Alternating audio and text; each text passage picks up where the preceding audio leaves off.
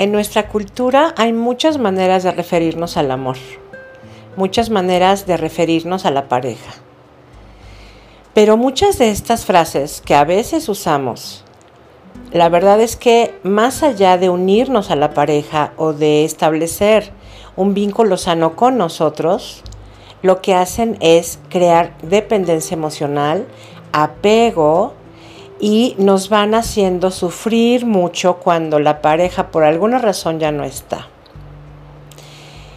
Hace poco escribí un artículo que se llama Frases de terror que parecen de amor. Y de esto te voy a platicar el día de hoy. Yo soy Paulina Leiva y esto es Elige Sanar Hoy.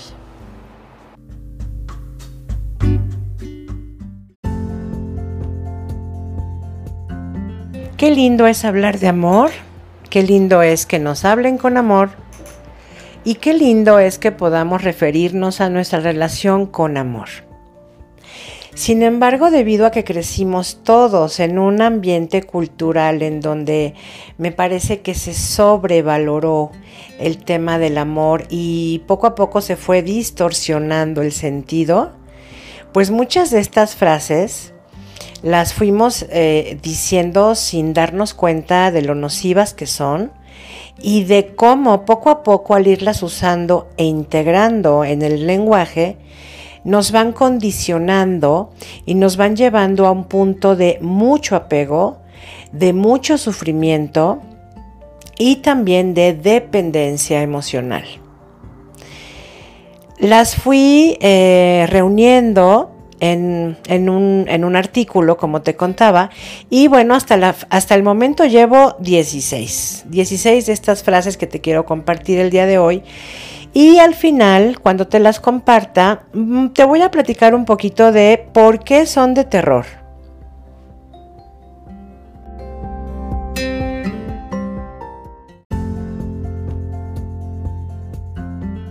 Número 1. Mi pareja es perfecta. Número 2. Todo lo que necesito lo encuentro en mi pareja. Número 3. Mi pareja me pertenece. Número 4. Tenemos que hacerlo todo juntos.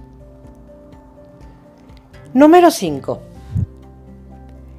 Ya encontré a esta pareja y ya no estaré sola. Número 6. Mi pareja me motiva. Número 7 mi pareja me rescata. Número 8. El sexo con ella o con él es perfecto. Número 9. Ella o él siempre estará dispuesto para mí. Número 10. Es mi motor. Número 11 es el amor de mi vida. Número 12. Ya no le atraerá otra persona nunca más. Número 13. Mi pareja me hace feliz. Número 14. Yo puedo cambiar a mi pareja. Número 15 es la persona más importante para mí. Y número 16, me debe de preferir a mí siempre. Tal vez muchas de ellas te suenen como, pues es normal, así habla uno, eh, es lo común, así me han dicho a mí, se siente bonito, así lo he dicho yo y se siente bonito. Pero aquí, debajo de todas estas frases, hay un montón de trampas. Principalmente está el tema del control. Cuando yo digo, siempre estará dispuesto para mí, eh, nunca le va a traer otra persona, me debe de preferir a mí siempre. Aquí estamos hablando de control. Yo quiero que mi pareja haga lo que para mí es bueno, es saludable, es amoroso, es conveniente, etc. Estoy condicionando la conducta de esa persona.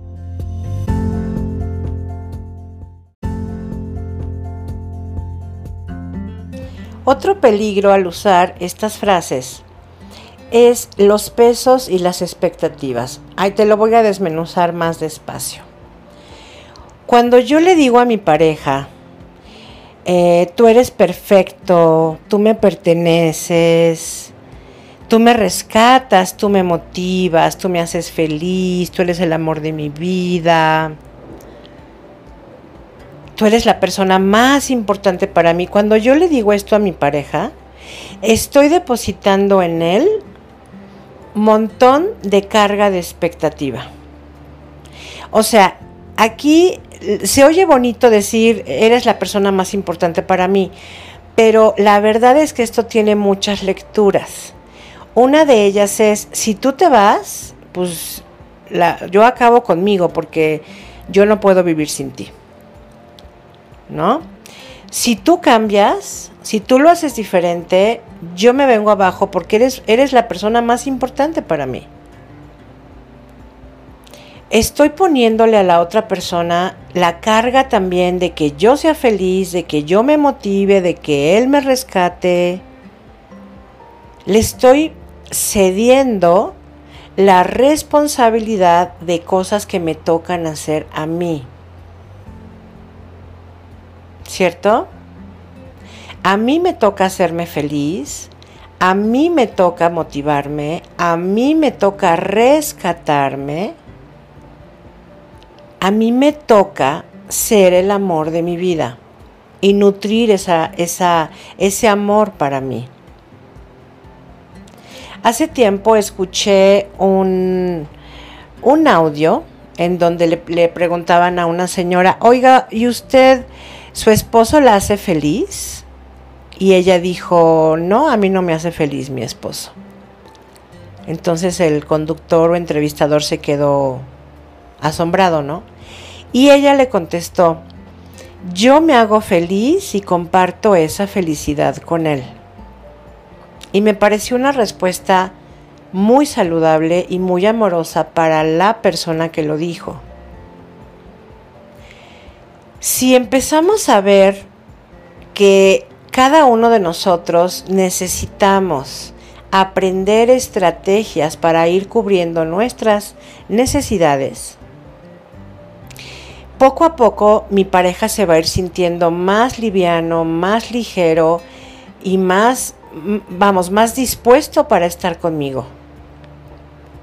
Porque es muy pesado que mi pareja sienta que debe de cumplirme esas expectativas. Y por otro lado, cuando yo pongo esta responsabilidad en él, pues dejo de darme para mí todo eso. Es bien importante para el tema del desapego ir trabajando esto. ¿Por qué? Porque cuando mi pareja por alguna razón fallezca o se vaya o simplemente tenga otro interés, otro proyecto de vida y ya no quiera seguir conmigo, entonces mi mundo se va a venir abajo. Sobre todo imagínate que yo le digo y yo pienso continuamente, es que él es mi motor. Entonces, mi pareja fallece. Y como él era mi motor, entonces ¿qué va a pasar con mi cuerpo si ya no tengo motor?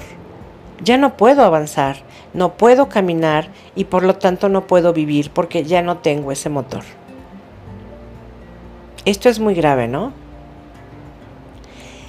El amor de tu vida eres tú. Va a haber muchas personas que tú ames y que hayas amado y que qué lindo que hayan llegado a tu vida y que hoy haya alguien en tu vida que, que tú quieras un montón pero el amor de tu vida eres tú. La persona más importante para ti eres tú. Tú te debes de preferir siempre. Tú, porque sí lo veo como un deber amoroso para nosotros, ¿no? Tú debes de sentir que eres perfecta para ti misma. Tú debes sentir que cada vez que te encuentres contigo, te caes bien, te llevas bien contigo, te la pasas a todo dar. Y con ese gozo puedes compartir la vida. Porque además, alguna vez que platiqué yo esto en un taller, me decía una mujer, oye Pau, pero a ver, si entonces yo voy a cubrir todas mis necesidades emocionales, de florecimiento humano, entonces como para qué quiero una pareja, ¿no? O sea, ella asumiendo que la pareja, y es que sí, pues nos vendieron esa idea, ¿no? De que la pareja iba a venir a cubrir nuestros vacíos, nos iba a venir a reparar, nos iba a venir a, a, pegar porque por si estábamos rotas o destrozadas en el corazón, nos iba a venir a, a, reparar o a complementar, ¿no? Esta idea de la, de la media naranja, ¿no? De siempre vas a ser una naranja incompleta mientras no encuentres a tu otra media naranja, ¿no? Que en este caso es otra persona. Y no es verdad, tú eres una naranja completa, el otro puede ser un melón completo y se unen para qué? No para cubrirse necesidades del otro. O sea, yo pienso que en una relación muy saludable el otro se hace cargo de él, yo me hago cargo de mí en cuestión de cubrir mis necesidades y después podemos compartir eso ganado para una relación que sea linda. De otra manera, mi pareja va a seguir pensando que es su trabajo y su labor hacerse cargo de lo mío. Y eso no es sano y por otro lado, no es la obligación del otro. Es la verdad. El otro vino para hacerse cargo de él y yo para hacerme cargo de mí. Hace muchos años yo le depositaba esta responsabilidad a mi novio o a mis novios, ¿no? Y yo esperaba que ellos me repararan y me hicieran sentir linda y reconocida y me hablaran lindo y fueran los más detallistas porque yo necesitaba un nombre tipo el príncipe encantador o encantado. Porque si yo no lo tenía, yo me sentía poca cosa. Trabajando con esto en mí después de varios sufrimientos, como puedes comprender, pues tuve esta luz, ¿no? De, a ver, aquí estas necesidades es mi labor trabajarlas en mí. Y lo empecé a hacer. Creo que esto relaja mucho la relación. Si yo me hago cargo de mí y él de él, relaja mucho la relación. No se tienen que estar las dos personas en terapia o ir a cursos o estar en talleres siempre para que vayan trabajando a la, a la par este asunto. Con que tú, si eres hombre o mujer, vayas trabajando esto en ti, tu relación va a mejorar un montón. Cuando dejes de decir estas frases y apliques unas mucho más saludables, tu relación va a mejorar se va a purificar, digamos, va a ser una relación más sana. Y la otra vez que también le compartí a una persona me dijo, ups, pues ya me dejaste sin opciones, porque si todo eso no es sano y fomenta dependencia y fomenta apego y fomenta eh, control y lucha por poder y así, entonces, pues, ¿qué le digo a mi pareja, no? Pues dile qué bien te la pasas a su lado. Dile qué padre compartir con ella o con él la vida. Yo tuve un novio que cuando se refería al te amo, él no decía te amo, él decía nos amo. Y me pareció súper lindo eso porque, o sea, lo que quiere decir es yo me amo y también te amo, ¿eh? nos amo. Empieza por aplicarlo mucho para ti. Si tienes una relación y si no, establece esta parte de, de seguir siendo para ti tu, tu pareja más perfecta, tu pareja más amorosa, tú para ti.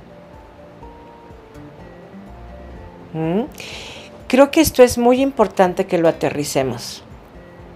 Si no tienes pareja en este momento es porque la vida te está dando la oportunidad de que aprendas a ser tu mejor pareja. Porque la verdad es que no sabemos ser pareja de nosotros. O sea, somos las más tiranas, las más ofensivas, nos castigamos, nos hablamos feo. Cuando nos necesitamos, nos, nos quitamos la mano, el apoyo. O sea, no somos amorosas con nosotros. Ah, pero eso sí, quiero que venga un hombre y sea amoroso conmigo, ¿no? Entonces ahí sí se va a encontrar este hombre con una media naranja, porque voy a estar dividida, voy a estar escindida, voy a estar incompleta porque no me he dado lo que necesito darme como persona. Esto creo que tiene mucho sentido.